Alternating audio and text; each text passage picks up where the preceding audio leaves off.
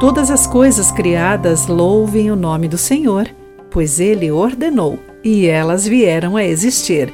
Salmo 148, verso 5. Olá, querido amigo do Pão Diário, seja bem-vindo à nossa mensagem de esperança e encorajamento do dia. Hoje lerei o texto de Remy Oidelli com o título Canção da Criação. Com a astronomia acústica, os cientistas observam e ouvem os sons e pulsos do espaço. Eles descobriram que as estrelas não orbitam em silêncio no céu, mas geram música.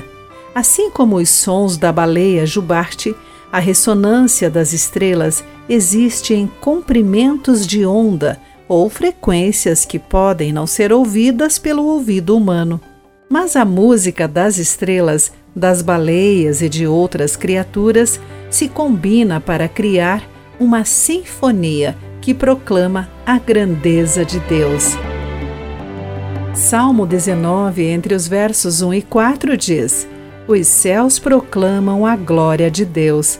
O firmamento demonstra a habilidade de suas mãos. Dia após dia, eles continuam a falar. Noite após noite, eles o tornam conhecido. Não há som nem palavras, nunca se ouve o que eles dizem. Sua mensagem, porém, chegou a toda a terra e suas palavras aos confins do mundo. O apóstolo Paulo revela que, por meio de Jesus, todas as coisas foram criadas, tanto nos céus como na terra. Todas as coisas que podemos ver e as que não podemos.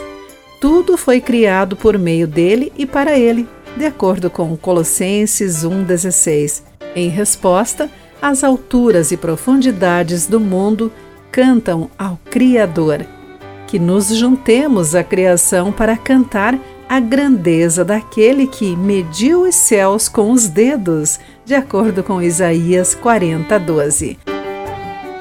Querido amigo, guarde isso em seu coração e ore a Deus assim. Grandioso Deus, abre os meus olhos para te ver na majestade da criação e abre o meu coração para te louvar como mereces.